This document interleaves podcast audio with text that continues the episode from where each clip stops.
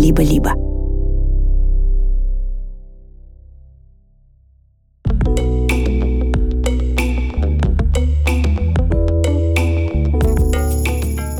Здравствуйте, дорогие друзья! Это Дима Зицер и подкаст «Любить нельзя воспитывать» студии «Либо-либо». Как вы знаете, я педагог, учитель, директор школы, писатель, много-много чего. Это не главное. Главное, что каждую неделю я отвечаю на вопросы мам и пап, бабушек и дедушек, девочек и мальчиков, учителей на вопросы о жизни, об отношениях между взрослыми и детьми. На этой неделе мы говорили о том, как рассказать ребенку о будущем разводе. Что делать, если девочка 6 лет оказалась жертвой неподобающего сексуального поведения со стороны сверстника? Как правильно сказать учителю, что его методы неприемлемы? Любить нельзя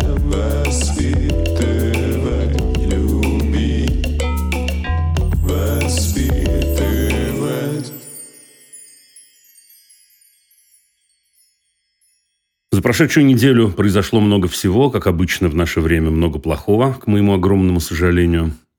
О двух темах или на две темы я хотел бы поговорить в начале.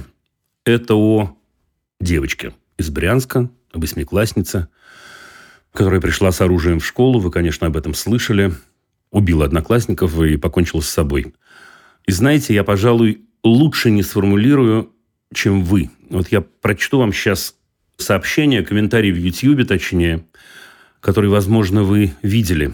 Дима и все вокруг. Я пишу сюда, потому что просто не могу оставаться одна с этим, но не знаю, с кем говорить. И это так чудовищно, что случилось в Брянске. То, что пережила эта девочка, то, что она выбрала сделать и пережить, то, как она умерла, тот ужас, который пережила ее душа, то, что пережили другие дети вокруг, те, кто погибли, те, кто видели смерть. Почему в ее жизни не оказалось ни одного взрослого, который бы помог, который был бы рядом, слушал, решал ее проблемы, которые оказались ей не по плечу? Почему не оказалось взрослого внутри класса на протяжении лет, который бы видел процессы, который бы мог их остановить, который бы создал другое взаимодействие? Почему? Почему взрослые допустили такое горе? Я понимаю, что война – это горе, которое затеяли взрослые. И чего от них ждать? но не знаю. Не знаю, что сказать. Мне так жаль. Это дословно целиком комментарий, к которому мне почти нечего добавить, должен я сказать, потому что я благодарен вам, мы не знакомы лично, я полагаю, но мне кажется, вы очень-очень верно расставили акценты. Это очень-очень точно. Что должна была пережить эта несчастная девочка, какой ад был у нее в душе – нет-нет, друзья, я совершенно естественно ни в намеке, ни в пол намека не собираюсь э, оправдывать убийство. Я уверен, вы это понимаете очень-очень хорошо, оговариваюсь на всякий случай. Но вы знаете, я на этой неделе, так получилось после этого э, случая, многократно ну, должен был что-то такое комментировать, и мне задавались какие-то вопросы. И раз за разом я говорил, что, к моему огромному сожалению, это повторится это не может повториться, а повториться. И это трагедия, и это очень-очень страшно. И отвечая на вопрос, можно ли каким-то образом предупредить такую трагедию, я раз за разом отвечал «да». И отвечаю «да» сейчас. Собственно говоря, вот моя слушательница отвечает на вопрос «как», намекает на вопрос «как».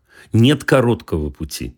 И действительно очень точно заданный вопрос. Как произошло? Так, как происходит так – что человек в восьмом классе, девочка восьмиклассница, остается одна в том аду, который происходит в ее душе. Это тот самый разговор о значимом взрослом. Ни одного человека, который бы это заметил. Учительница, которая говорит последние два дня, она ходила как в воду опущенная. И? И ничего. Дело даже не в том, что взрослые не влезли к ней в душу и не поговорили с ней. А дело в том, что, как выясняется, не было ни одного из этих взрослых, который расположил бы ее, который создал бы такую обстановку, такую атмосферу, такую ситуацию, в которой человек в восьмом классе, Но представьте себе это, в восьмом классе мог бы поделиться и сказать о своей боли, о своем, возможно, несчастье, о своих переживаниях. К моему огромному сожалению, есть тут еще одна штука. В 100% случаев, в 100%, когда речь идет о шутинге, выясняется, что этому шутингу предшествовал буллинг. Я совершенно не утверждаю, что бывает только так. Я просто говорю о том, что в 100% случаев, известных мне, речь идет о буллинге. Может быть, есть еще какие-то случаи. И снова ахают и охают взрослые, и снова взрослые говорят, ну, как же мы не доглядели. Ребят, вот так мы и не доглядели. Знаете как? Нам все равно. Нам все равно. Мы заняты другим. Мы заняты кто-то учебой, кто-то дисциплиной, кто-то воплощением собственных представлений. Вот так и получается. Вот это вот. И как быстро взрослые начали говорить, правда же, о том, что это была какая-то несчастная любовь и месть одноклассницы, однокласснику. Я не буду с этим спорить. Я даже это готов принять за версию. Ну и что? И что из этого следует? Разве это не то же самое, Разве это не подтверждает, что рядом с ней не оказалось ни одного человека? Ни одного. Но вот мороз же по коже. Ни одного, с которым она могла бы поделиться. Самые искренние мои соболезнования погибшим. Возможно, кто-то меня слышит, возможно, передадут. Это совершенно ужасно. Если взрослые задают вопрос, можно ли такие вещи предусмотреть и предупредить, Ответ однозначно «да». Вот сейчас мы это и предусматриваем. Очень многим взрослым только не хочется идти длинным путем. Хочется везде поставить металлоискатели и уповать на то, что, ну вот, мы их, так сказать, будем проверять, будем на них давить, и как-нибудь само все произойдет. Не произойдет, ребята. Это очень трагично, очень печально. И перекликается с этим еще один комментарий, и это разговор снова, снова, ребят, да, о том самом сериале, по поводу которого все внезапно сошли с ума, слово пацана. Пишет мне в Фейсбуке. Дима, прокомментируйте, пожалуйста, в ЛНВ про сериал, про задачи подросткового возраста, когда значимые взрослые отходят на второй план и важны ровесники. Как сохранить родителю свой авторитет? Как противостоять идее «группа важнее морали»? Заранее спасибо. Значит, во-первых, вот что я хочу сказать. Я ведь неделю назад, когда говорил об этом, я честно признался, что я смотрел э, первую серию и еще несколько кусочков. А вот сейчас я посмотрел вчера вечером все, что вышло до этого момента. И я должен вам сказать, не навязывая свое мнение абсолютно, мне кажется, что с точки зрения идеи это сильная штука. Потому что это сериал о брошенных детях. Это сериал о том, какой ужас происходит с детьми, если вообще происходит ужас. Что происходит с детьми, если им внезапно или не внезапно становится незачем жить? И вот этот вот вопрос о том, почему же дети это романтизируют сейчас, есть взрослые, многие взрослые, вы знаете, говорят об этом. Слушайте, а что же им романтизировать? Есть какие-то предложения? Романтизировать войну? романтизировать убийство соседей? Что им романтизировать? Так что плохи не дети, которые романтизируют этот сериал, а ужасные взрослые, которые организовывают этот ад, имея в виду и войну, да и вообще ту жизнь, в которой детям нашим с вами приходится жить. Это важно. Мне важно об этом сказать. Теперь, что касается конкретных вопросов, которые мне были заданы – знаете, скажу я вам вот что, Наталья, про задачу переходного возраста. Задачи переходного возраста такие же, как задачи до переходного возраста и постпереходного возраста. Мне кажется, всем нам важно понимать, зачем мы живем, воплощать себя, взаимодействовать с другими людьми, меняться, наблюдать за этими изменениями, узнавать новое, узнавать новое по собственному выбору, жить так, чтобы нас не насиловали, чтобы на нас не давили. Теперь в этом самом так называемом переходном возрасте человек оказывается в огромной проблеме, потому что взрослые очень часто, или даже в большинстве случаев, считывают его еще как ребенка, который требует опеки. Внутренне он устроен уже совершенно иначе. Он исследует мир. Да, вот я неоднократно об этом говорил и еще раз скажу. Так называемый переходный возраст – это возраст, когда мир становится очень яркий. Это главное время человеческой переоценки. А вот если те, кто находится рядом, говорят, нечего тебе переоценивать, мы тебе все оценим, ты не волнуйся. Мы знаем, что такое хорошо и что такое плохо. В двойных скобках одна из самых вредных книжек, на мой взгляд. Вот тогда человек теряет ориентиры. Вот тогда его переоценка в определенном смысле заканчивается, и он начинает посвящать себя противостоянию. Я думаю, что это очень важно. И очень важно понимать, что мы от них личностно ничем не отличаемся. Вы говорите верно. Значимые взрослые отходят на второй план и важны ровесники. И тут штука такая. Это правда. В этом самом возрасте, чудесном и прекрасном, они и без нас найдут ухо, которое их услышит. Что нам остается? Нам остается транслировать им, что мы здесь, что мы в любую секунду рядом с ними – что мы готовы их услышать, нет не осудить и не соваться со своими советами, непрошенными очень-очень часто, а дать этот совет, если он понадобится. Человеку в этом возрасте, как человеку в любом другом возрасте, очень часто просто нужно, чтобы его выслушали. Особенно в возрасте 14-15 лет. Мы же стараемся помочь, естественно, но это те самые добрые побуждения, которыми устлана дорога в ад.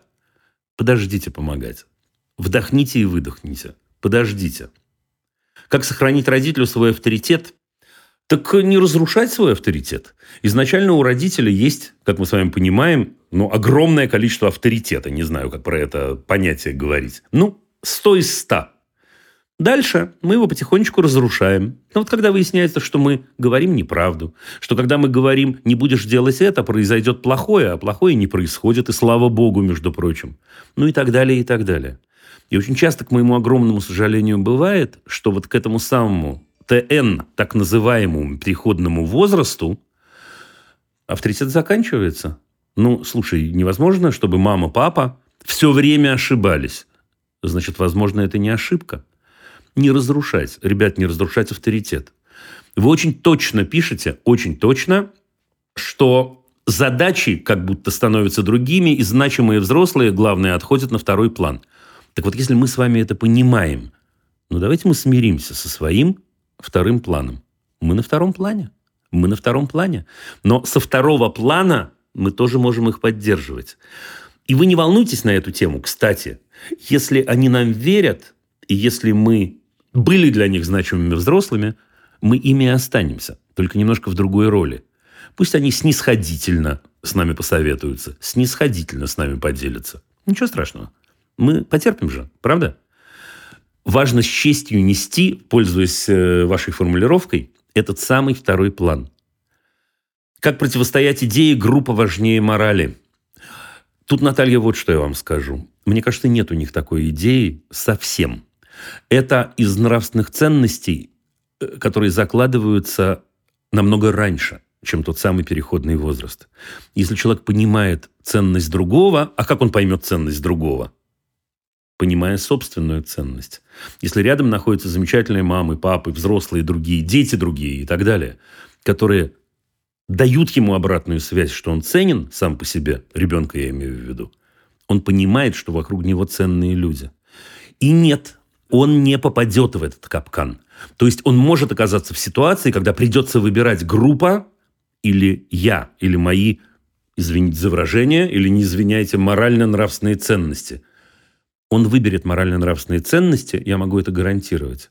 Особенно если он понимает, почему это важно. И второе, мы про это уже сказали, если рядом есть человек или люди, которые его поддержат, которые не скажут ему, как же ты можешь так себя вести, а которые поймут его, даже если он попал в беду, и с этой бедой придет к нам. Заканчивая Наталья, я еще раз нескромно посоветую свою книгу, которая называется «О бессмысленности воспитания подростков». Э, она, в общем, вся об этом. И перед тем, как мы перейдем к нашим разговорам, я хочу напомнить вам, что у этого выпуска есть партнер. знакомая вам уже по прошлым выпускам, по прошлым встречам образовательная платформа «Нитология», вместе с которой мы делаем мини-рубрику о трех китах образования. Сегодня второй кит – это сообщество единомышленников или комьюнити. В нитологии знают, как нам бывает важно общаться и обмениваться опытом с теми, кто увлечен и вдохновлен своим делом. Потому что в нитологии больше 10 разных сообществ, в которых состоит больше 13 тысяч человек. Это и те, кто еще учится на разных программах и курсах, те, кто уже выпустился. Для них, например, есть карьерный клуб от Центра развития карьеры. Ежемесячно в нитологии проводят больше 30 мероприятий и различных активностей с приглашенными экспертами, лекции, разборы кейсов, э, мастер-майнды, метапы и так далее, и так далее. Короче говоря, наши партнеры стремятся поддерживать, вдохновлять, удивлять своих учеников на протяжении всего их пути. Мы много говорим с вами о том, что образование – это круто. От себя я должен сказать, что это круто, когда и взрослые люди об этом помнят. Когда и взрослые люди говорят в любом возрасте, совершенно в любом возрасте. Я хочу поменять карьеру, иногда поменять жизнь, а иногда просто научиться чему-то, что для меня важно. Но только что мы говорили о подростковом возрасте, и вот я упомянул свою книгу о бессмысленности воспитания подростков. И там в конце есть правило для родителей подростков, и одно из этих правил звучит так. «Займитесь собой». Вот это тот случай, когда можно заняться собой, когда можно чему-то научиться, когда можно что-то изменить. В общем, короче говоря, если вам хочется в новом году чему-то поучиться и сделать это вместе с единомышленниками, вы можете воспользоваться моим промокодом ZICER, который дает скидку 45% на обучение в нитологии. Это кроме курсов в направлении высшее образование и саморазвитие и хобби. Ссылка не суммируется с другими акциями на сайте. Короче говоря, воспользуйтесь промокодом до 19 марта 2024, и все будет отлично. Все внизу, как всегда, в описании эфира. Любить нельзя воспитывать, любить, воспитывать.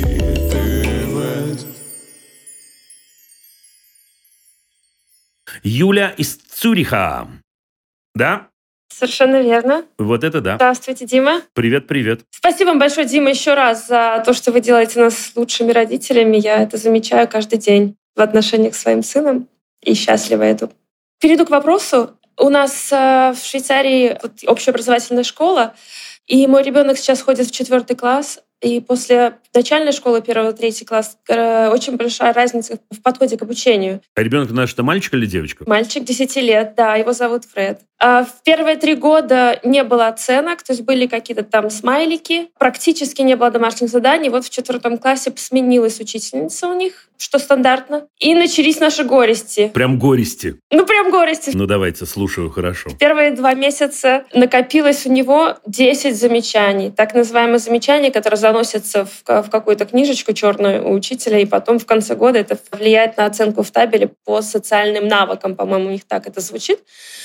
А замечание за забытую книжку, за то, что не принес дневник или забыл домашнее задание, не сделал домашнее задание. В общем, когда учительница мне написала первое сообщение, у него уже было 9 таких замечаний. Так.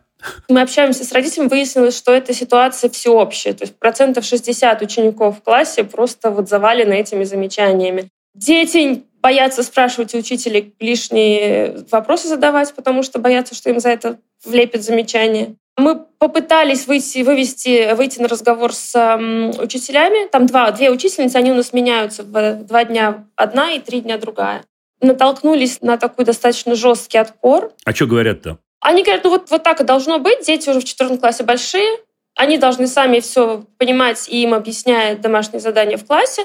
Родители вообще не должны вмешиваться. Мы в итоге договорились с учителями об родительском собрании, которое произойдет сегодня Ого. вечером, через буквально пару часов. Да. Ну, удачи, во-первых. Да, да, да, да, да. Я вот хочу вооружиться вашими советами. С нашей точки зрения, вообще вот эта оценочная система, она как бы система наказания не очень Конечно. продуктивная. Мы хотели бы от нее как можно дальше отодвинуться вообще и по возможности ее убрать. Какие аргументы можно предоставить учителям, чтобы вот эти вот замечания ну, как-то не давили на наших детей. Потому что детки расстраиваются. Да я все понимаю, я все понимаю. Слушайте, у меня есть, у меня есть убийственный аргумент. Но сначала, давайте, подвесим интригу. Но сначала скажите мне, пожалуйста, насколько эта система является вообще, извините, системообразующей в Швейцарии. Потому что если она системообразующая, мы ничего не сможем сделать, даже если приведем аргументы. Я так понимаю, что учитель выбирает какую-то вот систему, которая ей ближе ну, или ему ближе. Это фактически на усмотрение учителя, но они выбирают из каких-то общеустоявшихся норм. Тогда вопрос простой. Ну, во-первых, понятное дело, что с учителями надо дружить. Я думаю, с этим у вас все в порядке, все максимально угу. открыто, благожелательно. Ну, собственно, у вас в Швейцарии так все и устроено очередной раз. Напомнил себе две недели назад. Слушайте, надо их спросить, задать им самый педагогический вопрос на свете. Какого результата вы хотите добиться при помощи этого инструмента? Да, вот педагогика, я всегда это говорю, всегда. Педагогика очень инструментальная наука. Очень, ну просто очень. В это иногда не верят, но в педагогике действует, ну вот я на рычаг нажал, там что такое там приподнялось. Вот так устроена педагогика. Или наоборот, я что-то бросил, это разбилось. Какого результата вы хотите добиться? Мне кажется, что этот вопрос они не воспримут как опасный, и было бы здорово, если бы они порассуждали на эту тему. Ну, вот я, давайте, хотите, я за них порассуждаю теоретически, хотя ответов может быть много. Мы хотим, чтобы дети лучше учились, например, да? Мы хотим, чтобы дети были более развитые. Мы хотим а потом сопоставить это с результатом. Если вы говорите, что 60% родителей на вашей стороне, и вы думаете одинаково. Слушайте, чуваки, да, учителя, я имею в виду, ну вот хотим с вами посоветоваться. Получается-то, что мы достигаем другого результата, но вы, собственно говоря, перечислили довольно серьезные вещи, что они боятся задавать вопросы. Мы хотим, чтобы десятилетние дети боялись задать вопрос. Ну, конечно, нет. Нам, мы хотим, чтобы они только и делали, что задавали вопросы, потому что это и есть учение. Если выяснится, а это выяснится, что там есть разрыв, гэп, между инструментом, который мы используем, и результатом, который мы получаем, тогда с их стороны стопроцентная эмпатия. Естественно, давайте вместе придумаем, может быть, что-то можно поменять, потому что мы боимся, мы родители, нам кажется, что мы достигаем противоположного результата. Да-да-да, мы рассуждали с другими родителями о том, что вообще-то, я понимаю, что учителя хотят научить детей быть организованными Нет. и следить за своими учебниками. Нет, Нет не хотят. Учителя ничего не хотят вообще. Я вам расскажу про учителей такую историю, что сейчас у меня сейчас все учителя, которые, которые сейчас нас слышат, ужасно обидятся. Ребята, я ничего плохого не имею в виду ни про кого конкретного. К сожалению, очень часто, не всегда, но очень-очень часто учителя делают так, чтобы было удобно им. Все. Да, у меня такая работа, что я должен или должна 5 часов отговорить. Мне технически проще говорить в полной тишине. Хотя это полная чепуха, это не имеет отношения к профессии. Наоборот, в взаимодействии мне самому будет намного интереснее. И не будет вот этого все время. Я перегорел. Невозможно перегореть от учительской профессии, если инструментами ты пользуешься правильными. Да? Мне удобно, чтобы учебник лежал с правой стороны да, и открывался значит, определенным образом. Что делают все взрослые, не только учителя, а большинство, все опять я что-то сегодня преувеличиваю, говорят, это им удобно. Мы всегда так поступаем. Да? Это им удобно открывать учебник так. Это им удобно учиться в тишине. Это им удобно вставать, когда входит учитель, знаю, что у вас этого нет, но это, безусловно, было там в вашем детстве, в моем и так далее. Это удобно им. Да, безусловно. Окей, ругать мы не будем ваших училок. И вот этого всего говорить мы им не будем. Это сейчас такое объяснение материала. И мне кажется, еще очень круто, когда родители приходят к учителям не с претензией, а прямо с такой формулировкой «Слушайте, хочу с вами посоветоваться» да, и у вас есть такая возможность, слушайте, хочу с вами посоветоваться, хотим. Ну вот у нас там, я знаю, дети плачут, дети боятся вопрос задать, та-та-та-та-та-та там. Что же делать будем? А дальше в анализ. Ну все, у вас все получится. Че вы, господи. Спасибо за такой четкий ответ, инструментальный. Безусловно, я сегодня не примену им воспользоваться. Ну, действуйте, да, спокойненько, зачем, что хочу и так далее. Спасибо, Юль. Спасибо большое вам. Всего хорошего. Спасибо, Дима, еще раз. Пока-пока. Спасибо за вопрос. Мы пошли дальше. Любить нельзя воспитывать. Любить, воспитывать.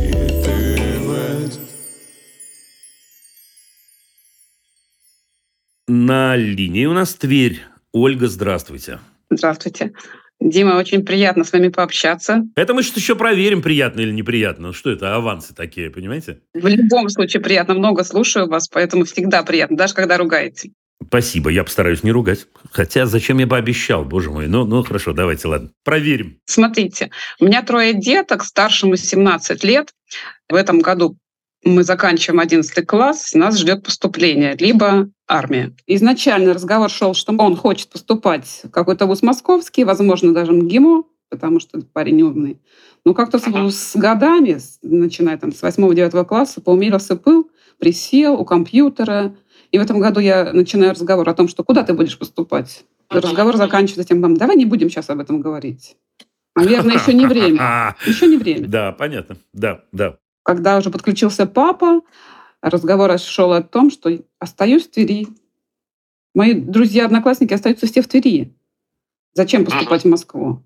И я говорю, а куда ты? Ты выбрал общество английский, это международные отношения, ты хотел туда поступать. Я, в принципе, согласен на юриспруденцию в Тверском государственном университете, либо лингвистику. То бишь, то, что его по профилю подходит, он выбрал два факультета, неважно куда, ну, либо остаться дома. Подозреваю, что-то его пугает при поступлении и уходе из семьи в другое место, но говорить он об этом не хочет, он закрывается ага. постоянно. Я волнуюсь, мне угу. кажется, больше, чем он. Хотя по нему тоже вижу, что он подавлен слегка, когда разговор касается этой темы. Ну? Что делать что, мне? Что? Вопрос, что делать мне? А, что делать вам? Это лучший из вопросов. А что вы любите? Люблю заниматься спортом. Ну, я это делаю. Так. Но все равно под вечер накатывает такое ощущение, что я что-то упускаю. Вот лично я что-то. Да подождите, а что вы любите делать вечером? Это лучший разговор на свете. Редко у нас в программе разговор принимает э, такой оборот. Это идеальный вопрос. Я серьезно говорю, я не смеюсь. Что люблю делать вечером? Ну, конечно. Что бы вы делали и делали? Наверное, гуляла, путешествовала, не находилась дома, вот честно говоря. Дома меня как-то тяготит находиться. Чему нас учит эта история, Оль? Иди Чему делать. нас учит вас ответ? Иди, конечно, иди. Ну, немножко поддерживает меня, придерживает меня трехлетний ребеночек. И все, собственно. Ну вот если хотите, возьмите листочек бумаги, когда не будет трехлетний ребеночек вас ограничивать, и напишите 10 пунктов, которые вы любите делать по принципу «делала бы и делала». Вот честно. Не годится все, что связано с другими людьми или с развлечением вас. Не годится ютубчик, не годится книжка даже, да? Вот что бы вы делали сами? Самые разные бывают ответы на этот вопрос, честно. Нюхала цветы, каталась на лыжах, возможно. Заваривала себе кофе, э, значит, нюхала этот аромат и пила бы его, ощущая, значит, вот горячее, горькое во рту, не знаю, и так далее. Очень-очень конкретно. Первое, что произойдет, Оль, вы удивитесь. Вам будет очень сложно написать этот список, я вам обещаю. Очень сложно. Это прям очень сложная задача. 10. Нам нужно выйти на 10. Но потом еще денек, еще денек. И появится 10 пунктов. Потом вы удивитесь, что там есть довольно много пунктов, которые вы любите делать, но не делали уже 380 лет. И тогда вы начнете это делать.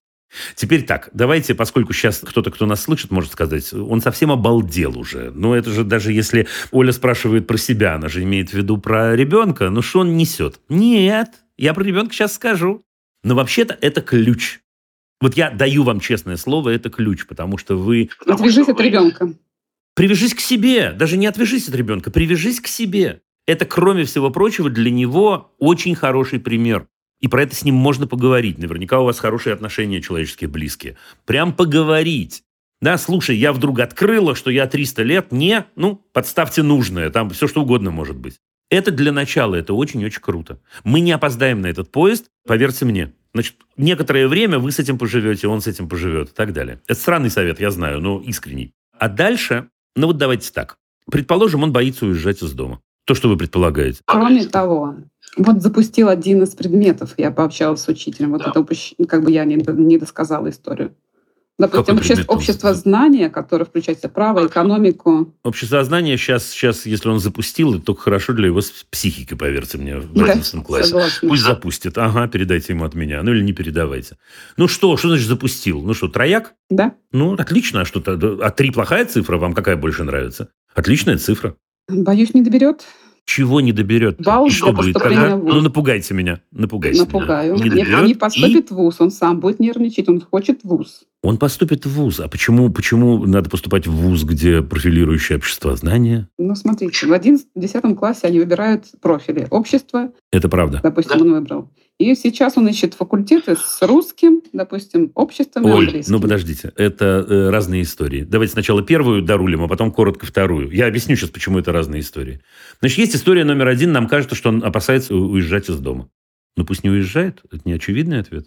Хорошо. Ну, поспорьте со мной. Нет, конечно. Почему его нужно обязательно вытолкать в Москву-то? Всегда казалось, что я, наверное, это упустила в своей юности, не попав поступить в какой-то вуз. Вы знаете что? Я скажу вам самую странную вещь на свете. Но это будет очень искренне. Это я не совет педагога сейчас, а просто разговор Димы с Олей за, за чашкой чая.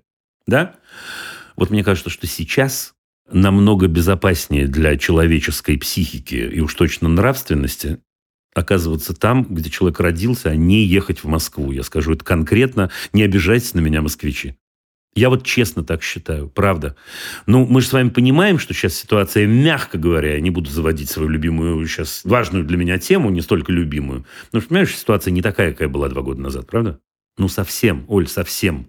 Ну, вот, может, у вас есть какие-то там личные действительно воспоминания и какие-то досада какая-то, что вы этого не сделали. Ситуация другая другая, иначе все устроено. Москва другая, я вам клянусь, как бы это ни выглядело. Не буду ни одного плохого слова не скажу, чтобы никто не придирался просто. Да, и вообще это другая тема. Не знаю. Мне кажется, что я понимаю человека, наверняка умного, который в этой ситуации говорит, что-то я хочу быть поближе к дому. Ну вот честно, Оль, ну вот честно. Потому что, ну вот вы понимаете, там есть дополнительные аспекты, которые мы можем с вами не замечать. А может, это впрямую устроено вот так, и не надо к нему лезть. Например, человек 17 лет имеет право, и бояться имеет право, так и женщина взрослая имеет право бояться, и мужчина взрослый. Ну, в общем, короче говоря, что-то я бы не лез туда. Ну, правда. Да, он же не говорит вам, я хочу поступить э, в банду на тему слова пацана, да, да, там продолжая. Нет, нет. Окей, хочу дома, дома хочу. Ну, он у вас старшенький, правда же? Да. Ну вот, видите. А я должен вам сказать, как, э, ну, с точки зрения опыта, опыта более богатый человек, поскольку у меня старшие уже намного старше вашего. Слушайте, это так круто, когда они подольше дома. Это такая круть. Ну, просто это такая круть. Это лично опять от меня. Э, какая мысль преследует? Что здесь он уже находился много лет, и что-то не увидит того, что Москва. Да, он не увидит, что Москва. Ну, я не начинайте, я вас умоляю, а то я ведь тоже начну иначе. Москва. Да, в Москве огромное количество вещей, которые лучше бы и не видеть, на мой взгляд. Ну, вот правда. Ребят, спокойно. Да, я, у меня очень-очень близкое, теплое э, отношение к Москве. У меня Москва – это очень важный для меня город. Но сейчас действительно ситуация другая. Он не увидит. Ну, а почему? А, а может, если он поедет, слушайте, учиться у вас э, в Стамбул, например, так он не увидит Стамбула. Ну, в смысле, мы можем сожалеть об этом, да? Почему не туда? Почему не в Токио? Почему не... Я еще могу назвать, как вы понимаете, десяток городов с интересными университетами или колледжами. Ну, правда. Ну, чем больше вы говорите, тем больше же это такое ваше представление. Понимаю. Ну да, ну все, ну так окей, нам же, а нам же нужно войти в его систему координат. С этим Второе. Да. Второе. Что вы сделали с этим? Не буду с этим спорить с прямой его точку зрения. Я скажу вам, да, я скажу еще, ну, Оль, да, вы, а вы почему в Москву не поехали, кстати? Ну, у меня не было поддержки Когда-то. родителей. Когда-то я жила в провинции, и Москва вообще, казалось бы, это заоблачное какое-то государство. Но не было... Но вы хотели и говорили об этом? Я, наверное, мечтала. И вот сейчас я с каким-то легким сожалением. Поэтому я говорю, у тебя открыты Отлично. все дороги, я тебе могу помочь. А я не. Ну, подождите секунду. Ну, отлично. Вы хотели в Москву. Давайте я огрублю эту историю. У вас не было поддержки родителей, и поэтому вы туда не поехали. Ну, один из вариантов, я сокращаю сейчас дорожку. Он не хочет ехать в Москву, у него есть поддержка родителей, следовательно... При этом я вижу какую-то боязнь, понимаете? Он... Да, но он имеет право, он живой, он живой. И если мы выполним первый пункт, то есть как только вы от него отстанете, говоря на вашем языке, эта боязнь может и пройти постепенно. Да, но мы же не можем в другом... Чужа душа потемки, как мы с вами понимаем. Мы не можем в другом человеке подозревать, что он на самом деле хочет и думает.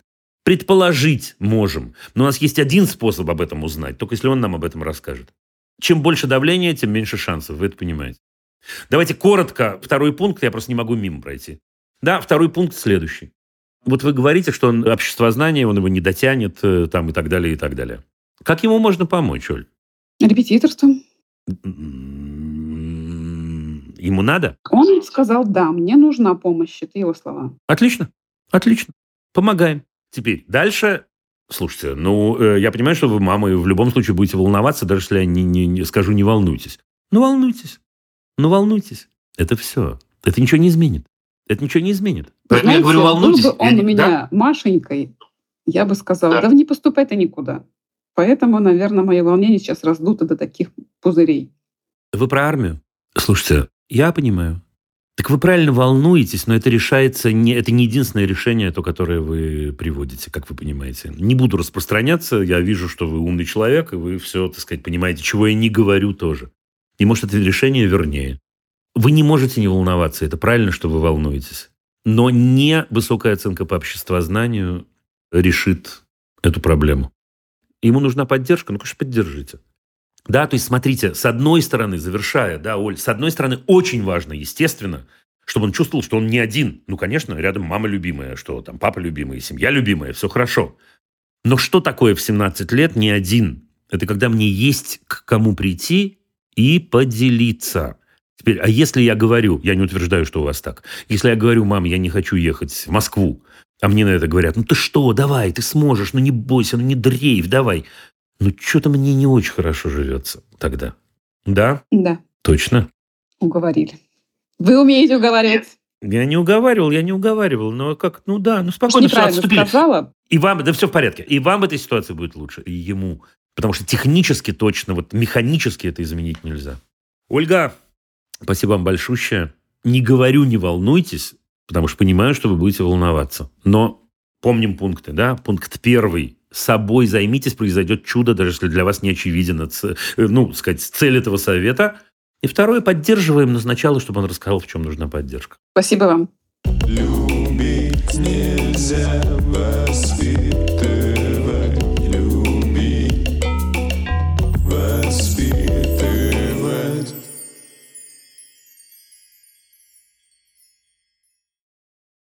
Лена из Москвы как раз. Ну вот ведь Лена из Москвы. Ну что, обиделись на меня, наверное? Здравствуйте. Дима, подписываюсь под каждым словом. Ну ладно. Да. Человечище наш. По тонкому льду прошел я.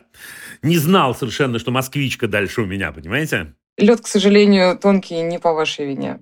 Ну, ок. Ну что, поехали? Дима, дорогой, дорогой, спасибо вам огромное за позицию, за работу. В общем, человечище вы просто с большой буквы. Ну, не смущайте, да. ладно. Спасибо вам, мне, конечно, приятно, как любому человеку, но все равно не смущайте. Спасибо. Хорошо. Давайте постараюсь к вопросу коротко. Значит, есть сыночек, 4 года, вот через 3 дня будет. Штука такая. Где-то год назад, вот как вы говорите, он распочухал такую опцию, как зайти в магазин и купить машинку. Класс! Да. Так. Значит... Э, Бездучка. Угу. Время у нас было в тот момент очень тяжелое. Мы пытались прижиться в другой стране кризис трех лет. Э, у Игоря, его Игорь зовут, начался садик, у него появилась няня, мать вышла на работу, мать это я. Да, я понял уже. Конечно, как бы мы старались его там поддерживать во всем, и, конечно, если ему становилось этой машинке легче, конечно, мы покупали. В какой-то момент, конечно, переросло в то, что каждый выход из дома, это сопровождалось, пойдем в магазин, купим машинку. Значит, чтобы как-то контролировать этот процесс, мы придумали, нам показалась это интересная идея, как бы вот эту концепцию бюджета, ну и вы о ней говорили. Мы не ходили в магазин с деньгами, не выбирали там на полках продукты, может, зря, да. Но маловат он, маловат чуть-чуть. Ну, тем более, да, то есть мы, соответственно, ну, да, объяснили, да. вот угу. у нас э, пачка денег, бюджет, там вот это на еду, на бассейн, на конфетки, на квартиру, на машинки. И вот бюджет на машинке открывается там в пятницу. Как-то это немножко, значит, э, свело к адеквату вот этот неуемный консюмеризм, назовем его так. Но, тем не менее, все равно, во-первых, срывы случаются частенько, да, нет, не хочу в пятницу, хочу сейчас. Во-вторых, это какая-то просто вот какое-то маниакальное ожидание пятницы и типа скорее бы, скорее бы хочу пойти купить машинку. Ну и, соответственно, вот как бы есть ощущение, что важен не сам факт, ну, то есть не сама машинка, а факт покупки машинки. Абсолютно точно. И вот, соответственно, вопрос очень простой. Как можно не знаю... Слезть с этой иглы. Слезть с этой иглы, вот точнее не скажешь, да. А, ну, давайте попробуем порассуждать, откуда же я знаю. Сейчас придумаем, будем придумывать вместе. Слушайте, а вот вы говорите, я согласен с вами абсолютно, что, конечно, его интересует вот вброс эндорфиновый в момент покупки. Это, это понятно. А вот скажите мне, просто из любопытства я сейчас спрашиваю, а если бы это была не машинка, а что-нибудь, ну, классное, но другое? Значит, будет так, ой, спасибо большое, клевая лопатка, значит, а теперь пошли за машинкой там, или через пару часов, ну, все-таки машинку нужно, или там на следующий день, ну как же, ну машинку-то мы не купили, то есть вот примерно так. То есть это вот как бы именно какая-то, какой-то фокус на машинках. То есть у него вот это прям... Так, еще да. один вопрос у меня. А важно, какая машинка? А, скорее нет. То есть, скорее, сам факт машинки, ну, там, более-менее должна ему нравиться. Сколько у вас машинок-то? Ну... И она посмотрела на, на гору машинок в углу, да? Я думаю, к сотне приближается уже, да. Да ладно? Я не вру. Ну, то есть, это, да, да. Ну, может быть, ну да. Несколько десятков, назовем так, несколько десятков. Так, теперь, значит, смотри, что папа говорит? Примерно мы с ним в унисон поем, то есть об этом же. Надо потерпеть, в пятницу открывается бюджет, не переживай, мы тоже не каждые свои желания бежим, у нас как бы бюджет ограничен, я тебя готов утешить по-другому, ну давай мороженое, ну давай как бы ну, там какие-то есть у нас варианты, как его переключить, но да. Четыре есть ему, правда, уже? Вот через три дня будет. Через три? Во-первых, я вас поздравляю. Да, с наступающим. Последний вопрос, самый-самый. Правильно я понял, что вот эта вся машиночная вот эта гонка, она началась в момент там стресса какого-то, на ваш взгляд, для него? Да, перемена места, перемена окружения, перемена того, перемена всего. Думаю, да. Он всегда любил, но вот именно этот момент вот покупки, да, он стал, да. Еще один вопрос, я обещал, что последний и не последний. А что его радует-то еще, кроме машинок, в жизни? Ну, вообще много чего. Совместное времяпрепровождение, ну, собственно, также игра в те же старые машинки и совместные прогулки с собакой. Ну, много чего. То есть есть у него в жизни радости, да. Все нормально. Это, это не то, что у нас просто мания машиночная, да, нет, которая нет. проявляется во всем. Значит, вот что я вам скажу. Оба совета очень странные, насколько я сам понимаю, но что пришло в голову, то скажу, а дальше сами решайте. История номер один. Мне кажется, можно использовать какие-то превентивные инструменты. То есть, например, нам нужно, ну, выбить это слишком грубое слово, но выбить одну традицию другой традиции. Другое слово в голову не приходит. Я как-то рассказывал разок, но я перескажу эту историю, она может вам понравиться. Это история моя личная, значит, которая происходила с нашей личной дочерью, которая просыпалась в очень дурном расположении духа. Был у нее такой период в жизни вокруг трех лет. И моя жена придумала потрясающий инструмент. Она его прям придумала сама, и он действовал как часы. Я рот раскрыл. Она, значит, нашла магазин. Знаете, есть такие магазины, все там за 10 рублей, вот это вот. Да? И она покупала там еженедельно гору вот этого вот за 10 рублей. Там были самые странные вещи. Там были какие-то маленькие куколки, там были какие-то калейдоскопчики, какие-то, ну, полное, вот не могу сказать в эфире слово, которое приходит вам в голову. И каждое утро, значит, у Эммы появлялась да, фея это называлось, да, появлялся вот такой вот мини-подарочек, который не стоил нам ни одной копейки. Как вы понимаете, ну, стоил, но, но реально копейки в прямом смысле слова. И на моих глазах вся эта традиция, я не знаю, орать на всех с утра, за две недели она ушла. Теперь странным образом, я вообще не понимаю, почему я это говорю, но, но это интуитивная какая-то штука сейчас, то, что я говорю. Слушайте, попробуйте. Уже есть. Что уже есть? Маленькие татуировочки на руку. Очень нравится, и я приношу ему их, и каждый день, и это заменяет машинки но он собака все равно про эти машинки помнит. Он Ничего, спокойно, я про собака угу. про машинки, я тоже скажу. Попробуйте разные. Честное слово, поняла, попробуйте. Татуировки это какая-то. Ага. Попробуйте, попробуйте в это поиграть. Знаете еще почему? почему? Почему разное важно? Да? Потому что он же может своей реакцией подсказать вам что-то, о чем мы с вами не догадываемся. Да, я действительно ищу, как традицию перебить традицией. То есть, условно говоря, если бы можно было перетрогать все, я бы сказал, идите перетрогайте все и посмотрите, на что он западет. Но э, да, он может быть такой. Это история номер один. Теперь второй совет. Слушайте, он такой странный будет. И для меня даже странный. У вас есть возможность покупать машинки? Ну, покупайте. Да, мы, конечно, не разоримся. Смотрите, просто вы сказали, почему я это произношу. Еще пять минут назад я бы этого не произнес. Но когда вы сказали, я спросил, что он любит, а вы говорите, он любит играть в эти старые машинки, Слушайте, это ого-го какой ключ. То есть при том, что вы до этого, и я с вами согласился, как бы заявили, верно, вероятно, да, что сама покупка его, значит, как раз так приводит э, в состояние э, экстаза и так далее, но не только покупка, раз он играет в это, ну, не только покупка. Значит, в этом есть ценность, значит, в этом есть для него ценность и после покупки. Есть. Ура. Мы не можем однозначно сказать, что все, он подсажен на э, вещизм, выражающийся машинками. И вот у нас такое происходит, что вот именно этого вброса он и требует. Слушайте, играет. И второй путь может оказаться, даже при том, что вы ждали от меня другого, да, может оказаться очень-очень ценным. Почему? Потому что можно, наоборот, чуть-чуть преувеличить ценность машинок даже. А именно, слушай, чувак, тебе это так важно? Ну, давай придумаем машинкам гараж. Мгм. Давай придумаем, как они у нас будут стоять, где у нас будут жить, как они будут сочетаться по цвету, какая с какой дружит и так далее, и так далее. Это я к чему? Наверное, вы догадались уже. Если я повышаю ценность этого, я повышаю шансы на осознанный выбор. Мгм. Ну, там, скажем, у меня есть четыре синих машинки, три красных и две белых. Ну, давай поймем, какую мы покупаем следующую. Или где мы ищем, возможно, через шаг следующую. Или подожди, старик. Да, ну вот мы не нашли сейчас в пятницу или там в среду, я не знаю, когда у вас там, да, белую. Ну так может мы завтра еще поищем? И мы включим тогда, ну, извините за выражение, рефлексию опять. Рефлексию, и простройку логических связей, взаимосвязи, как это абстрактного мышления и все Но потихоньку, но потихоньку, Лен. Да, именно, именно. Но, Лен, потихоньку, ей-богу. Вот ей-богу. Я поняла. Да, потому что, ну, вы понимаете, что вы вообще ничего страшного не рассказали. Особенно, когда выяснилось, что машинки нужны не только за покупку. Да, это так. Это есть. Думаю, что комбинация первого и второго способа вообще не повредит. Но сейчас вот мы поговорили, что-то мне самому, мне, конечно, второй нравится очень. Первый, ну, потому что первый технический, Ну да. но это как бы, ну, не, не только технический, там, понятное дело, что вы осознанно к этому отнесетесь. А второй, он прям переключение. Я ведь почему спросил, если ему 4 года? Потому что после четырех мы можем вполне себе ожидать вот этой вот первой рефлексивности, довольно серьезной. Мгм, мгм. Ну, так понеслась. Ой, мне самой же захотелось уже этот мир машинок создать. Машиночные фрики такие мы будем, да? Супер. Don't worry. Спасибо. Пока. Всего хорошего. До свидания. Пока. Друзья, у Либо-Либо есть подписка, но, возможно, вы не знаете, что первые две недели и только в Apple подкастах можно совершенно бесплатно слушать бонусные эпизоды ваших любимых подкастов и подкаст-студия со всеми секретами о нашей работе. Если Apple подкасты вам не подходят, приходите в закрытый телеграм-канал Либо-Либо, там тоже все это есть.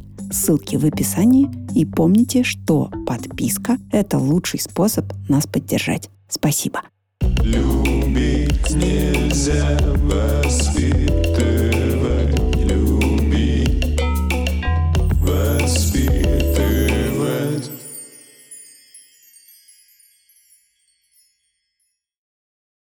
Ребят, перелетаем в Соединенные Штаты. Сейчас Машу мы с вами встретим. Маша, здравствуйте. Здравствуйте, Дима. А из какого вы города? Давайте так, давайте чуть-чуть познакомимся. Да, конечно. Мы живем в Калифорнии, в Кремниевой долине, в Сан-Хосе, недалеко от Сан-Хосе. Мы очень ждем вас в гости. Понятно. Правда. Очень надеемся. Никак не могу никак долететь туда, понимаете, не могу. Все время, как долечу до Нью-Йорка, так не могу заставить себя сделать следующий шаг. Но, в общем, на, на самом деле я должен. Ну, сделайте. У нас классно. Мы вас очень ждем. И даже мы с супругом недавно говорили о том, что ну как мы пойдем к Диме Зицеру на выступление, если он приедет? Вместе с сыном. Ну, валяйте вместе с сыном. Хорошо. Хорошо. Ну, поехали, Маш. У нас есть мальчик Гриша, ему пять с половиной лет, или как он любит про себя говорить, ему пять лет и почти три четверти. Он ходит в киндергартен. Прекрасный парень, классный очень, зажигательный, море энергии, веселый, умный. Но у него есть такая особенность. Он очень любит, не знаю, любит или у него так получается, копировать поведение своих друганов. И, к сожалению, ну, поведение, которое он копирует, скажем так, далеко не самое лучшее. И дело в том, что это уже продолжается довольно долго. Мы слышали замечания от учителей, от воспитателей и в киндергартен, и э, год назад он ходил в подготовительный прекиндергартен. Ну, в общем, как бы это получается такая уже, ну, как проблема. А в чем замечание это состоит? Да, приведу пример. Вот самый свежий, например, урок музыки. Кто-то из мальчиков, ну, они начинают веселиться, э, начинает прыгать на ксилофон, прям ногами. И Гриша за ним повторяет. И мы потом получаем письмо, что вот Гриша, он последовал плохому примеру своего друга и начал прыгать на ксилофон тоже ногами, что, естественно, недопустимо. Они рассказывают, что мы с ним общались, что вот не надо повторять за другим человеком, нужно делать свой выбор, ну и так далее и тому подобное. И дело в том, что таких разговоры мы слышим постоянно. То он, значит, побежал за другом, там, не знаю, выбежали куда-то. Или он при мне, например, то, что было. То есть это не то, что я слышу со слов учителей.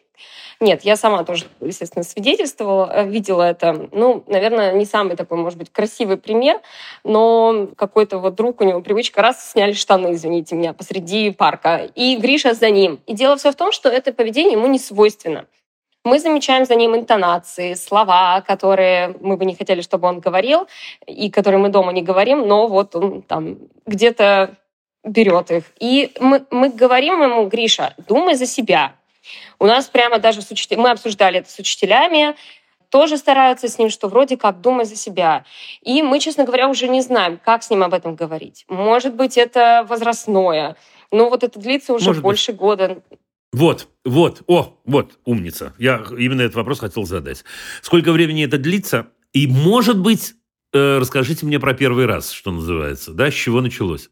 Ох, прям первый раз. Если я... знаете, если нет, ничего страшного не будет. Да, Все я, наверное, не вспомню. Но вот то, что точно было на моих глазах, вот он видит, кто-то побежал, там начинает кричать, например, там визжать как-то. Вот он за ними точно такими же интонациями, и потом, Гриш, ну ты же так не делаешь, думай за себя. И он, да. Но думай за себя, понимаете, Маш, давайте я не то, что вас покритикую, но думай э, за себя, понимаете, что это странный совет? Мы говорим... А я вам докажу это сейчас. Ну вот научите меня думать за себя, Маш. Меня, взрослого мужика. Угу. Так, ну... Это как? Что мне надо делать? Маша, моя новая подруга. Что мне надо делать, чтобы я научился думать за себя? Ну как? Вот есть внутренний компас, да, свои ценности. Мой внутренний компас говорит мне, что мне надо снять штаны или прыгнуть на ксилофон или побегать. Вот как-нибудь. Мы обсуждаем дома, что нужно заботиться о вещах. Там не надо о вещах, о ближних, о друзьях. Нужно быть э, нежными, аккуратными с вещами, с людьми. Ой. И... Ой. А вы прям грузите его, да? Ну, так бывает. А это у вас э, у обоих? Э, у обоих. Ну, в смысле, у мамы и у папы? Да. У обоих. Да. Ага. Слушайте, ну кончайте вы его грузить-то. Тоже мне моралисты нашлись. Он же в тот момент, вот это, это важно, что это началось год назад.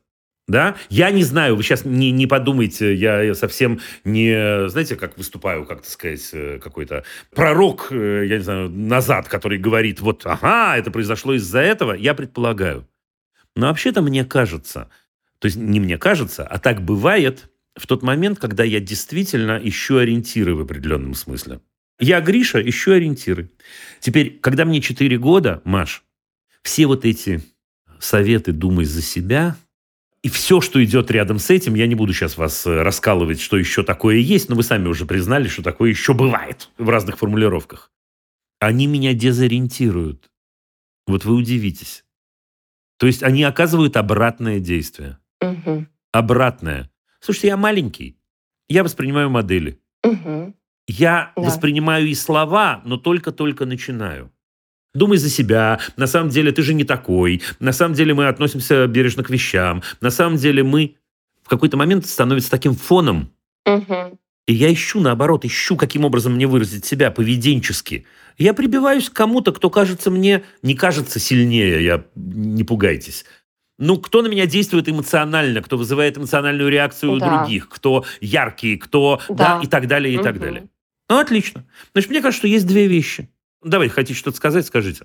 Просто думаю про грузить. На самом деле мы стараемся, ну, вот тоже следовать вашему совету, как нам кажется, а, в спокойной обстановке с ним обсуждать, что, слушай, вот сегодня произошло вот так-то. Ну, давай, наверное, нужно, чтобы не надо следовать, если там вот где-то, да, подумай сам, что тебе нравится, или, ну, как-то спокойно, то есть не... А я бы вот что вам сказал, а я бы вот что вам сказал, несмотря на то, что он маленький, еще пять с половиной это маленький. Но, тем не менее, я бы задал на вашем месте ему вопрос, когда он прыгал на ксилофоне, например. А что хотел-то? И особенно, когда он штаны снимает. Слушайте, это прикольно. Это при... Если вы хотите включить, вот то, что вы пытаетесь с мужем включить, если вы хотите этого, то надо использовать другой инструмент. Это я вам просто по блату подсказываю. Да, если вы хотите, чтобы он, ну, как бы отсоединился и отрефлексировал и подумал о том, живи своим умом, что такое жить своим умом-то, опять-таки, объяснить нельзя. Это может только мама любимая включить.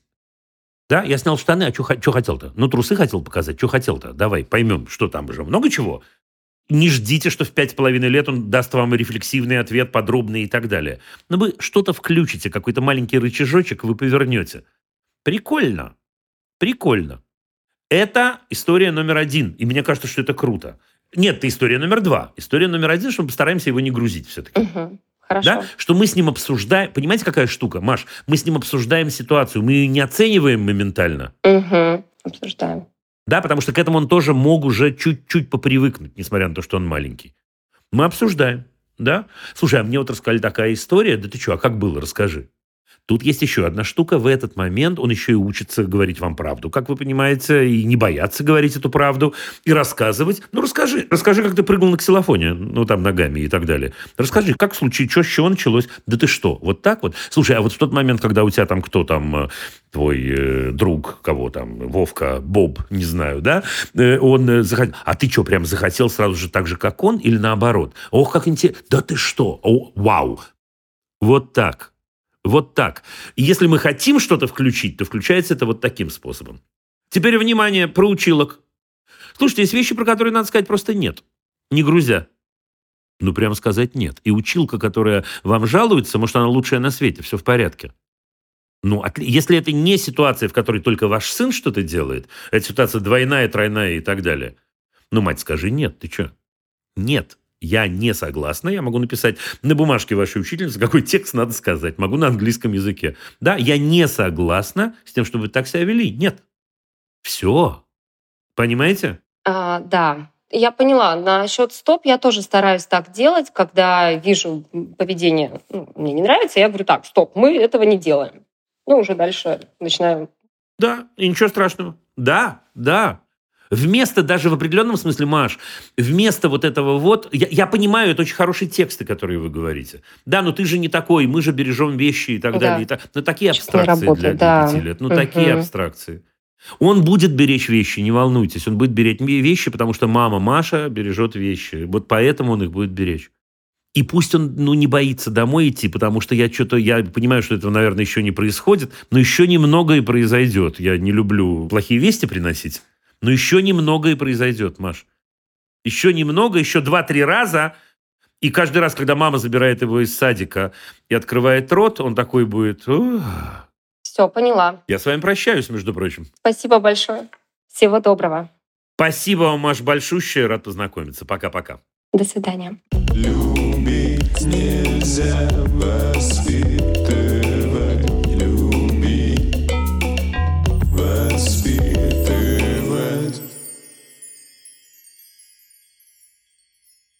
А вот тезка, между прочим, у нас только из Сербии сейчас будет Мария. Здравствуйте, Мария.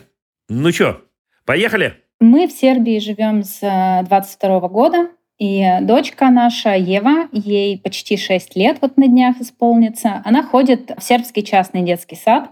И вообще мы довольны им. И от этого еще больнее было от ситуации, которая произошла с нашей дочерью две недели назад. Перед сном она поделилась со мной, разоткровенничалась, а, что во время дневного сна мальчик, который спит на соседней кровати с ней, терся ей пенисом по лицу. Окей, окей. Да, вот это произошло, и очень сложно было, конечно, в этот момент сохранить равновесие. Конечно. И не вспылить. Поэтому я задала пару вопросов, то есть как будто бы это рутинная ситуация. Спросила, что она делала в этот момент, как она отреагировала. Дело в том, что мы с маленького возраста с ней разговариваем про правила безопасности, про половые органы, что такое интимные места, что никто не может попросить ее показать, потрогать. Uh-huh, ну, все вот это, вот это, вот это. И а, в том числе именно поэтому она со мной поделилась, что ее это удивило именно. и возмутило, угу. что он снял пижаму, ну не то чтобы снял, приспустил пижаму и сначала трогал себя, а потом решил потереться об ее лицо. И я спросила, как она отреагировала, что она сделала в этот момент. Она сказала, что она была потеряна, растерялась, не поняла, что надо делать, поэтому она притворилась, что она спит. Сейчас, извините, пожалуйста, Мария, мне просто важно это зафиксировать, что это абсолютно правильная реакция ваша. Абсолютно. Это вот просто мне важно, чтобы это другие услышали. Да, чтобы в этот момент вы нашли в себе ресурс, нашли в себе силы, не закричать и так далее, а спросить о том, как вела... Я, я понимаю, как вам тяжело это далось, поверьте мне. Но абсолютно правильная реакция. Давайте, дальше. Тогда в тот момент я спросила ее, подойдет ли ей такой вариант, устроит ли ее, если я завтра пойду в детский сад и попрошу, чтобы ее переложили на другое место, на другую кровать, потому что я э, вижу, что этот мальчик мешает тебе спать. Uh-huh, uh-huh, То есть uh-huh. тебе это мешает, тебе это причиняет дискомфорт, насколько я понимаю. Она сказала, да, мам, я согласна перелечь. Окей. Okay. Важно еще мне а, отметить, что за пару недель до этой ситуации она а, делилась нами с папой, с ее папой, тем, что этот мальчик ее во время дневного сна целует. Но, если честно, мы не восприняли это какой-то красный флаг, потому что, ну, все дети в этом возрасте как-то учатся проявлять симпатию. Согласен. И они, они достаточно близко лежат, у них кровати расположены без проходов, и он ее целовал. И тогда мы спросили у нее, нравится ли тебе это, или тебе это не нравится, нужна ли тебе какая-то помощь в этом вопросе. Может быть, ты хочешь, чтобы мы тебе помогли сформулировать, так как сербский не родной ее язык.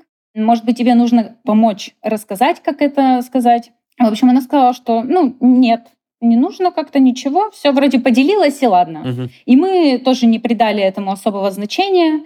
И закончилось, к сожалению, то, как это закончилось.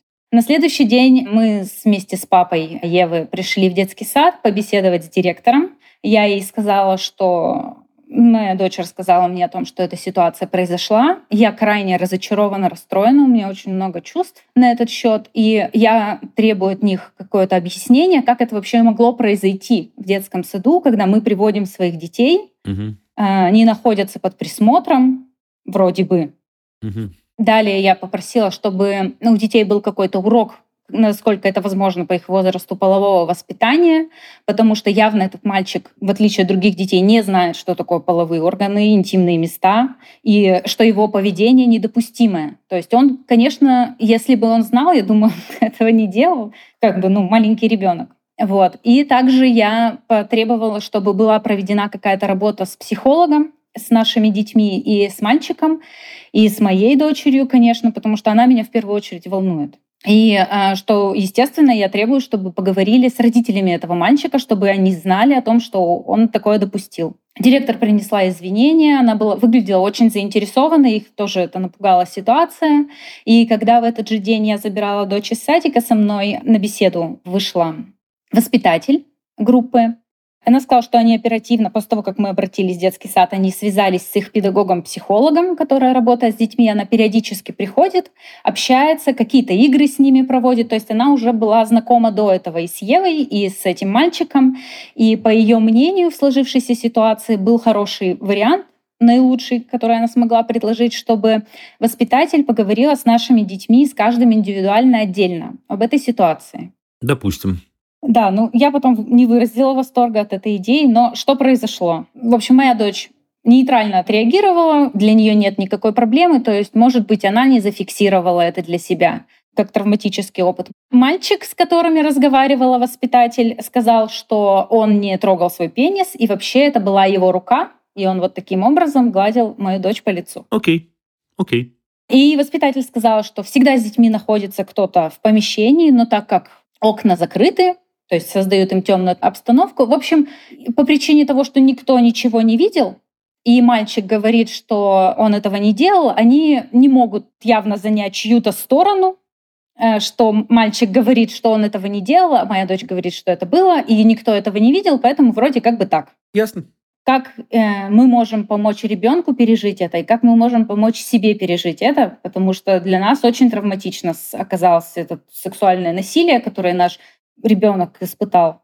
Разговор с воспитателем был в присутствии ребенка, и она, конечно, она понимает все, несмотря на то, что мы говорим на иностранном языке, и потом она мне говорила, мама, это действительно было, я не выдумываю. И она заняла какую-то такую позицию, что она как будто бы подумала, что ей не верит никто. Вот. Я сказала, доченька золотая, я полностью на твоей стороне. Мне очень жаль, что с тобой это произошло, и я тебе верю. Конечно, это было. Смотрите, Мария, тут какая есть история. Вот меня это странно прозвучит, но меня больше всего волнует вот это, про неверие, как ни странно. Это сейчас по тонкому льду пойду, потому что я, конечно, опираюсь только на ваши рассказы, на то, как вы описываете Евины реакции. Нет, похоже, это было не травматично. Что мы с вами знаем? Мы с вами абсолютно точно знаем, что в двойных кавычках сексуальные игры, но я тем не менее использую этот термин, да, в возрасте 5-6 бывают всякие. Ну, всякие. Безусловно, абсолютно я с вами согласен с этой точки зрения, да, что даже если мы говорим о детях ну, дошкольного возраста, на самом-то деле, есть красные линии, которые недопустимо переходить. Но когда мы говорим про детей, много всего бывает, прям много-много. Нет, не обязательно насилие. Нет. Теперь смотрите. Очень круто, что Ева с вами поделилась.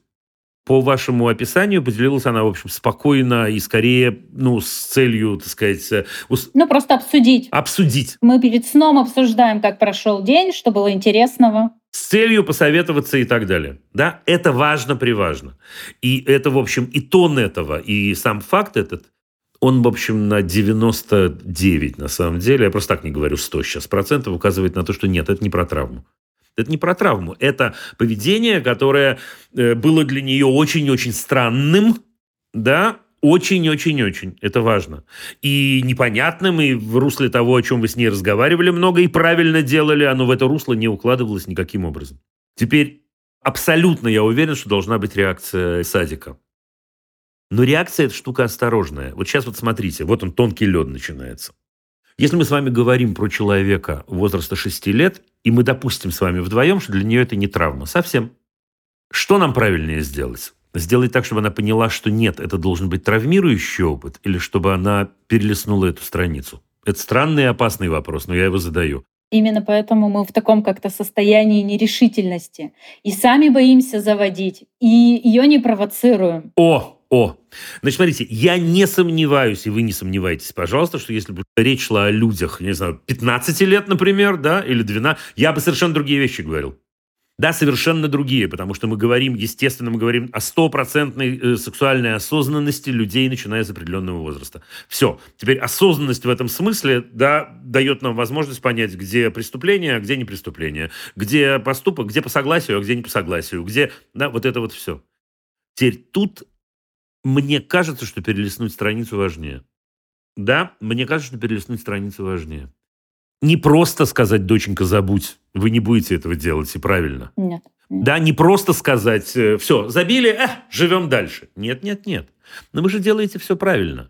Да, вы говорите с ней снова о недопустимости вторжения другого человека в твое пространство, о неприкосновенности тела, особенно определенных частей тела, о э, согласии, об отношениях и так далее, и так далее.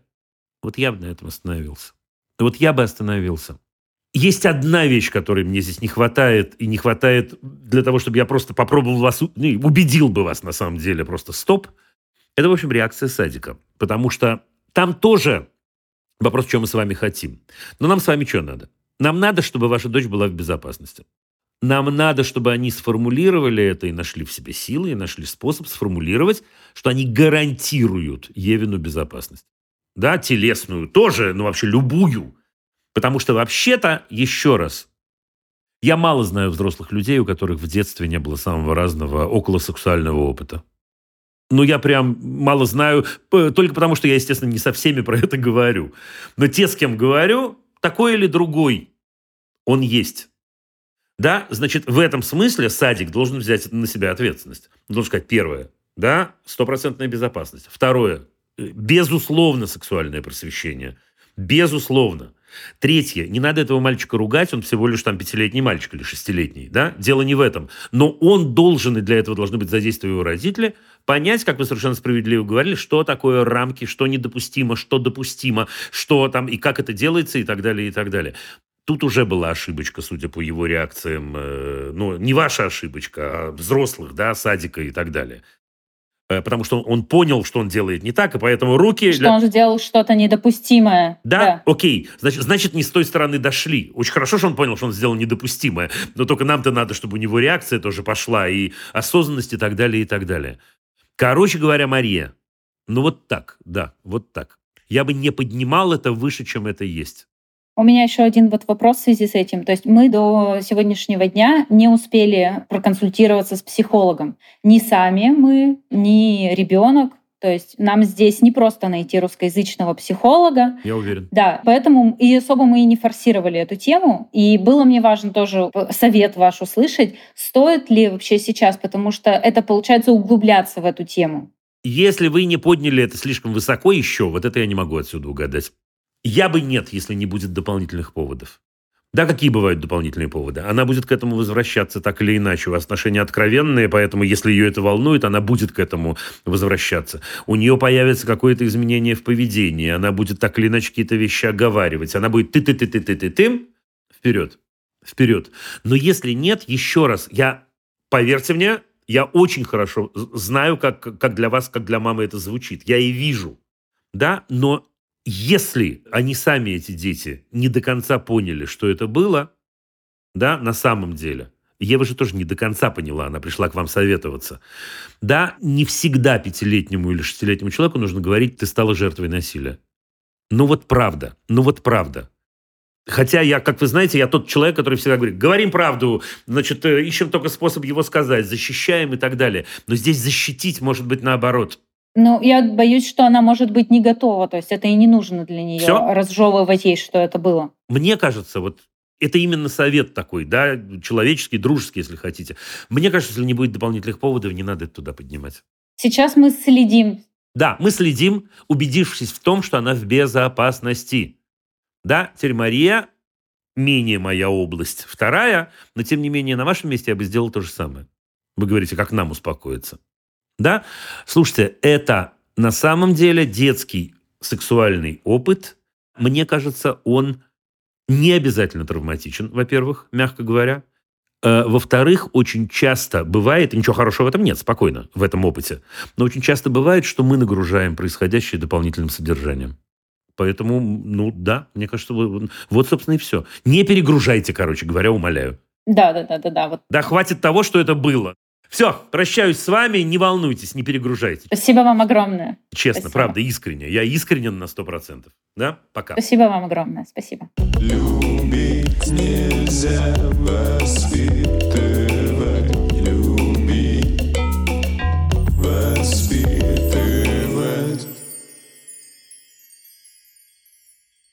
Так, ребята, давайте мы возьмем пару сообщений. Каждый раз даю себе слово сделать все, чтобы взять сообщение. Я, кстати, делаю все, чтобы взять сообщение. Но не всегда получается. Здравствуйте, Дима. Моей средней дочери 15 лет. Благодаря вашим эфирам в последние годы у нас с дочерью сложились очень доверительные отношения. Очень, кстати, рад. Спасибо. Она мне рассказывает многое и спрашивает мое мнение. Зимой она поделилась со мной информацией о том, что ее двоюродная 14-летняя сестра начала жить половой жизнью даже дала мне прослушать их голосовые сообщения. Я не просила, она сама дала, из которых я поняла, что сестра даже не предохраняется. Дочь это тоже возмутила, она сестру пыталась убедить, что так нельзя, но, в общем, там много всякого. Я своей дочери о половой жизни говорила уже давно, лет э, э в 12. Сейчас у моей дочери есть одна главная подруга, которой 17, у которой есть парень, она живет половой жизнью. Э, и выходит так, что у моей дочери близкие люди этим занимаются, а моя нет. Она общается с ребятами, но никто ей не нравится. Она мне говорит, что все уже, а она даже не целовалась. И вот я боюсь, что она может это сделать не по любви, а лишь для того, чтобы быть как все. Я ей говорю, не торопись, не старайся угнаться за подругами в опыте, соглашайся на секс только если ты поймешь, что прям сильно хочешь этого человека. Даже его легкие прикосновения вызывают возбуждение, иначе первый опыт будет плачевным и в будущем будет вспоминаться как нечто отвратительное. На это дочь говорит, что ей никто из знакомых парней не нравится. Вообще ей нравятся парни азиатской внешности, казахи, корейцы, а у нас таких нет. Вопрос в следующем. Как мне ее уберечь от ошибок, что можно еще сказать? Мы время от времени возвращаемся к этой теме, чтобы она не сделала это лишь из интереса, для того, чтобы быть в одной теме с подругой и двоюродной сестрой. Анонимно. Ну, анонимно, конечно. Первое. Мне кажется, что вы все уже сделали. Мне кажется, что девочка в 15 лет вас услышала уже много-много раз. Мне кажется, что это круто, что она может вас услышать. Мне кажется, это круто, что она к вам приходит и рассказывает вот, вот это вот.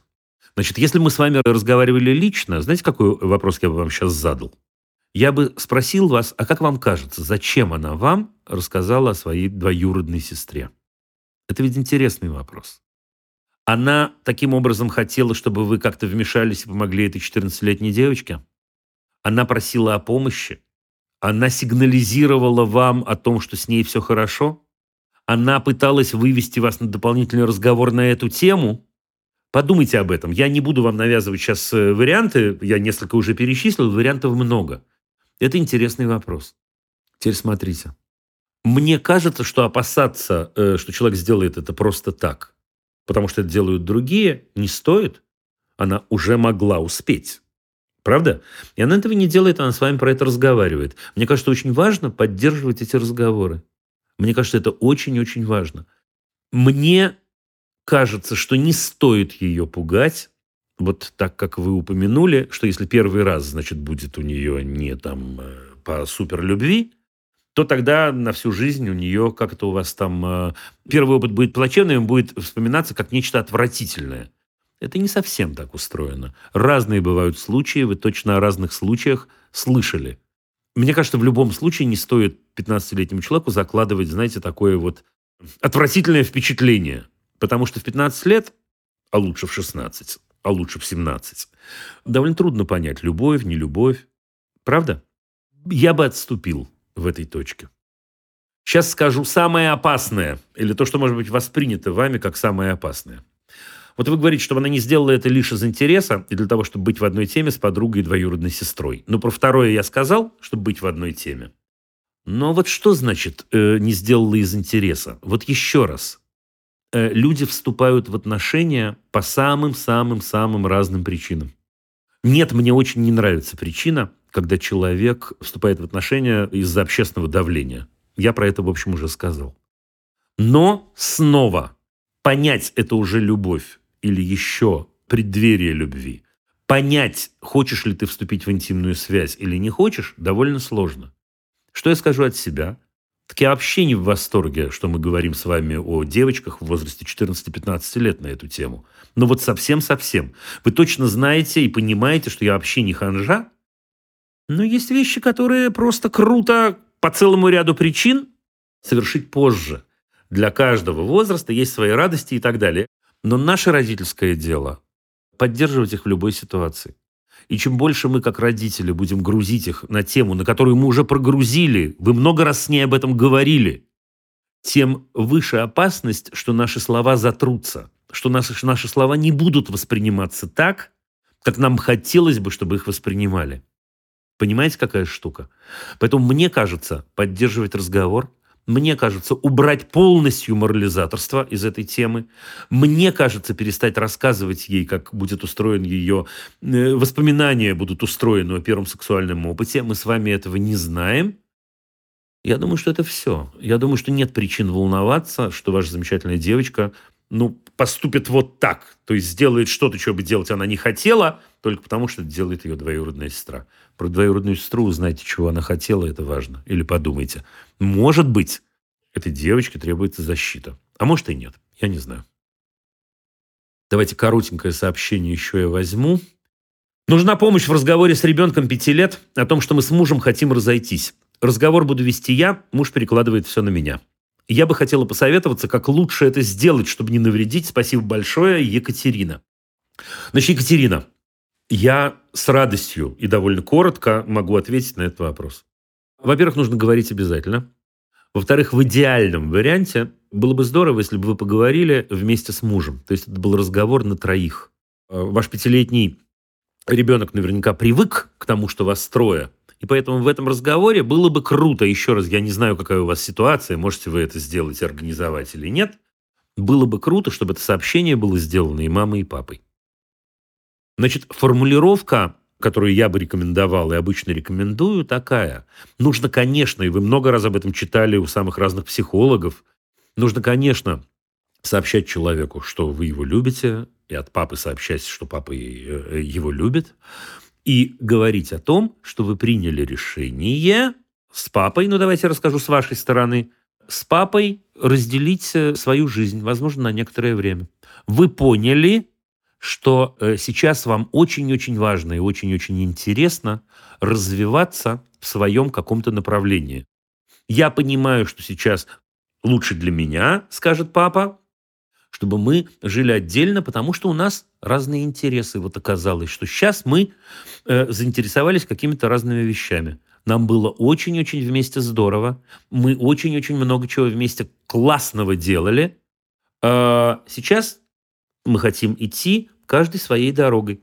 Так бывает у взрослых. Так бывает, что мы понимаем, что нам нужно чуть-чуть поразвиваться самим. Дальше начинается самый важный блок. Человеку в пять лет очень важно понять, как устроена его жизнь.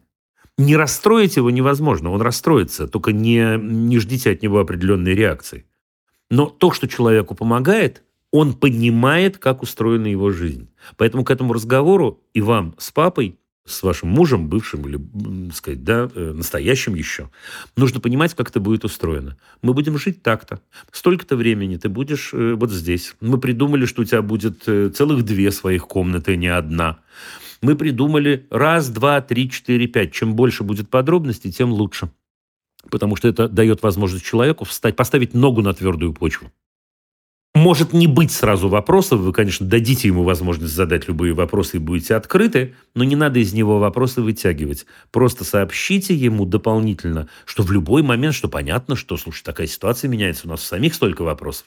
В любую секунду, в любой момент приходим и поболтаем, и вместе придумаем, что и как мы будем делать, и на что-то ответим, а что-то обсудим. Вот так. Вот так на самом деле. Пожалуй, это все. Я желаю вам удачи.